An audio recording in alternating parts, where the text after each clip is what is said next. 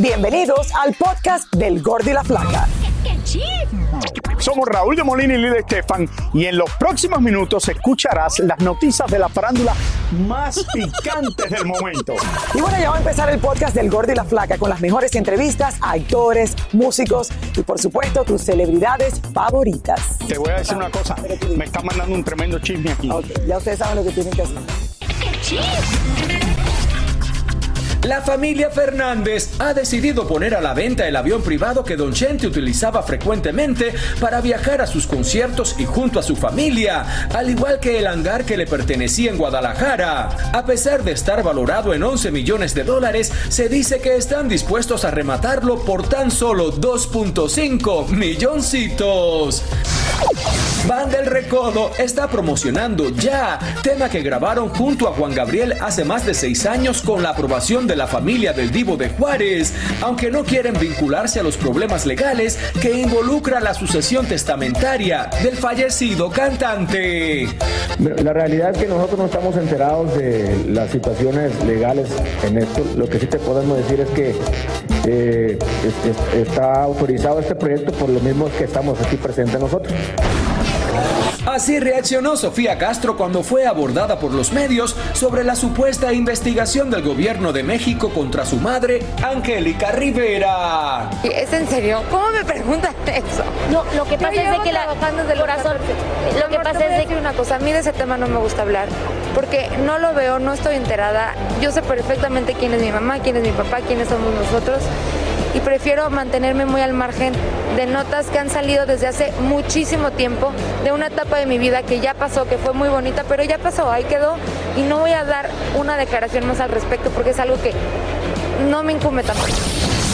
Toño Lizárraga denunció a través de sus redes sociales que el camión donde viajaba su equipo de trabajo sufrió un intento de robo la madrugada de este martes y uno de sus músicos resultó herido. Según el cantante, la original banda El Limón también fue víctima de un suceso similar a principios de año en la misma carretera entre Culiacán y Obregón. Dicen las malas lenguas que Anuel y Yailin están en medio de un proceso de divorcio, que la cantante podría estar esperando un bebé del reggaetonero y que la manzana de la discordia entre ambos sería la influencer llamada Alexandra MVP. Al parecer, la pareja se casó bajo un contrato de separación de bienes y Yailin aceptó no reclamar manutención por los próximos dos años. ¿Será verdad todo esto? Son rumores, son rumores. Es que al final sabe? no se sabe, pero se sigue hablando. firmó un prenuptial que no reclamaba nada si estaban casados menos de dos años. Exacto. Que eso es muy común hacer eso. Sí, hay mucha gente que hace eso. Sí, que por los primeros dos años. el Pero problema- imagínate a Noel mirando el calendario. Ay, la cosa va bien, déjame ver cuánto queda. Eso debe ser un poco atormentante también, señores. Pero bueno. Es complicado ser figura pública, tener dinero. eh, ya, ya para el amor eso se complica, Raúl. Uno debe enamorarse ya. Y ahora regresamos con el show que más sabe de farándula, el podcast del Gordo y la Placa. Oigan, una de las casas reales más conocidas en el mundo es definitivamente la de Mónaco. No solo por su tradición, sino también por todos sus escándalos, Raúl, y que bastante escándalos que han tenido. Yo la conozco muy bien porque llevo, antes cuando era fotógrafo, fotografiaba a la familia entera, desde Alberto hasta la princesa Carolina de Mónaco, y es que se dice que la familia Grimaldi tiene una maldición de hace varios siglos. Bueno, ustedes recuerdan cómo murió la reina, que era una actriz en Estados Unidos, una de las más queridas en el mundo. Tania Charri se encuentra precisamente en Mónaco para contarnos. Tania le está dando la vuelta a Europa. Adelante. Adelante, Tania, cuéntanos.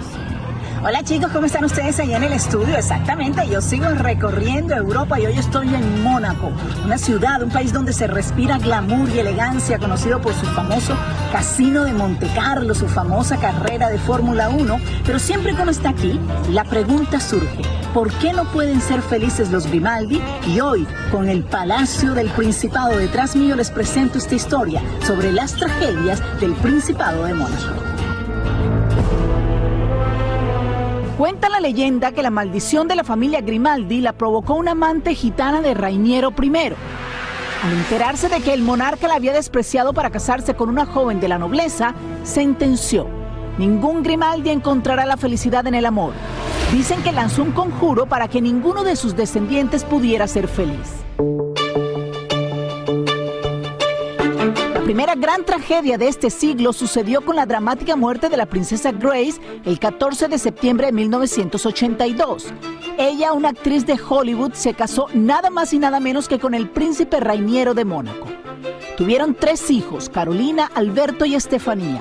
Precisamente con Estefanía iba Grace cuando el carro en que viajaban cayó en un barranco y por suerte la niña se salvó, aunque la estrella de Hollywood murió con 52 años de edad. La muerte de Grace Kelly en aquel terrible accidente de tráfico eh, conmocionó al mundo entero porque ella se trataba pues, de una princesa eh, que venía de Hollywood, era una actriz con un Oscar y había puesto eh, Mónaco de moda en el mundo entero porque hasta entonces era un principado mm, pues, sin demasiados atractivos. Carolina, la hija mayor, fue presa de los paparazzis por muchos años cuando su vida alocada acaparaba titulares. Se casó en 1978 con el francés Philippe Junot, un matrimonio que duró solo dos años y que fue anulado por el Vaticano. Después se casó con el industrial italiano Stefano Casiraghi, con quien tuvo tres hijos.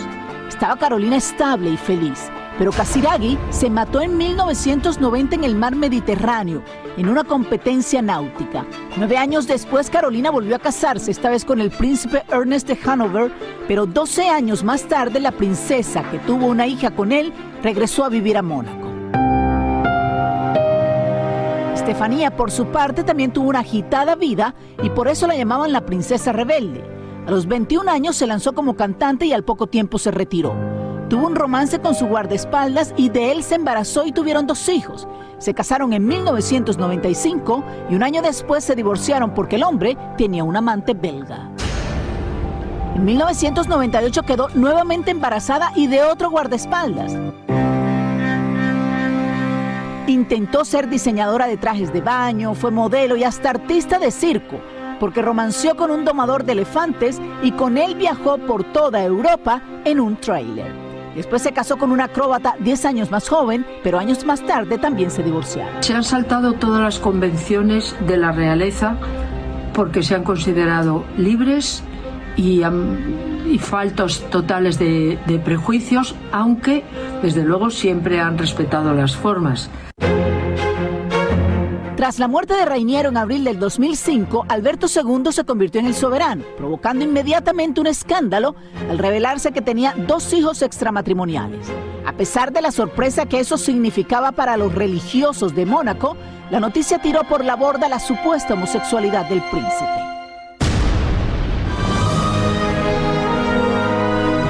Los escándalos de esta monarquía se han mermado un poco. Los hijos de Carolina viven una vida tranquila. Los de Estefanía ocupan lugares importantes dentro de la monarquía y Alberto está enfrente del principado. Bueno chicos, me despido de ustedes desde aquí, desde Mónaco. Regreso con ustedes al estudio. Gracias, Tania. Se ha hablado, se cuestionaba esto por tiempo, la sexualidad del príncipe Alberto y ese es el que más novias ha tenido, ha dejado mujeres embarazadas, salía con una zafata que conoció, creo que era de Air France, ahora tiene la, la esposa que es eh, de África del Sur, que estaba desaparecida, se enfermó en África del Sur, que no podía volver. El experto Después decían que se le pagaba 100 mil dólares cada vez que ella aparecía con el príncipe Alberto en un lugar oficial. Y ese matrimonio ha ido bastante mal. A mí me encantan las revistas de sociedad, que todo lo que Bueno, y le hice las primeras fotos a Carolina de Mónaco después de que murió Estefano Casiraghi en el Half Moon Bay Club de Montego Bay en Jamaica.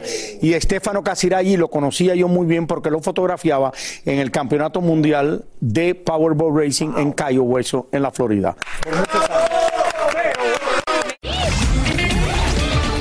Cachamos a Marisela y su esposo saliendo de un popular restaurante de Los Ángeles y la mujer se puso como fiera cuando vio las cámaras de los paparazzis llegando hasta amenazarlos si la fotografiaban o filmaban. Te lo advierto, no me tomes foto. I said stop, te lo juro que stop.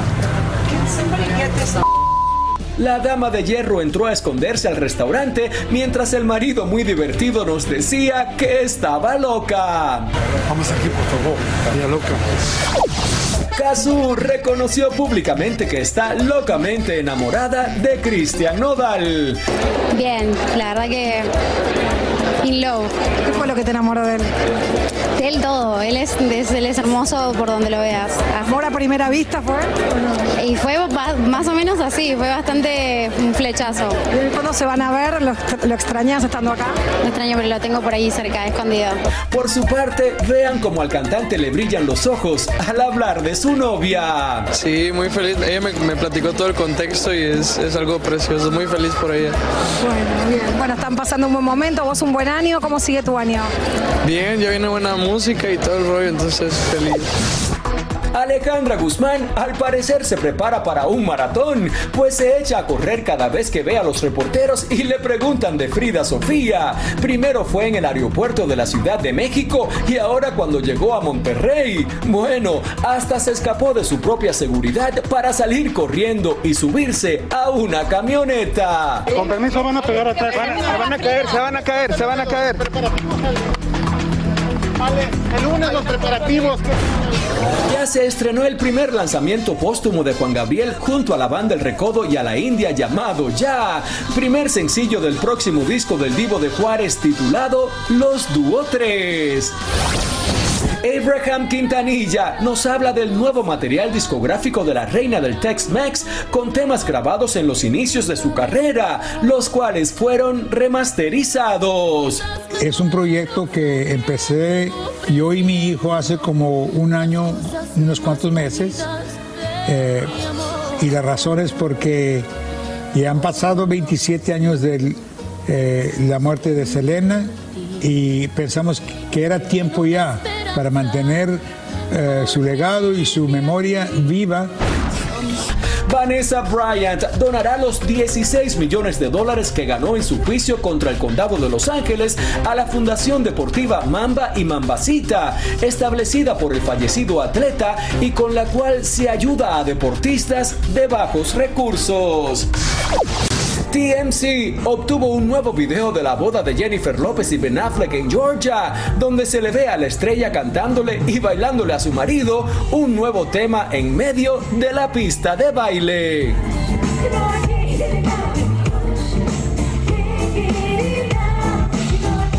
Mira, siempre alguien consigue un video de alguna boda. Raúl, y mire, le cantó. Eso alguien lo compró allí o alguien se lo dio. ¿Quién sabe? ¿Quién sabe si la gente... No creo que Jennifer López se lo haya mandado, pero quizás... Bueno, También, no mira, estaría sorprendido. Pero lo sentó y le cantó. No ella, sino la gente que trabaja con ella. Pero por otro lado, vi a, vi a Cristian Nodal sin los, Sin los tatuajes. sin los tatuajes, pero era, se había puesto Eran kilos y kilos y kilos de maquillaje en ese rostro Make-up y make-up para quitarle los tatuajes para lo que está haciendo. No se le ve ¿Ustedes ni un tatuaje a, a Cristian Nodal ahí. No, pero ustedes creen, entonces no creen Sí, que- no, que porque ya salió con tatuajes y ya dijeron que era para un video musical que estaba haciendo y por eso le taparon los tatuajes.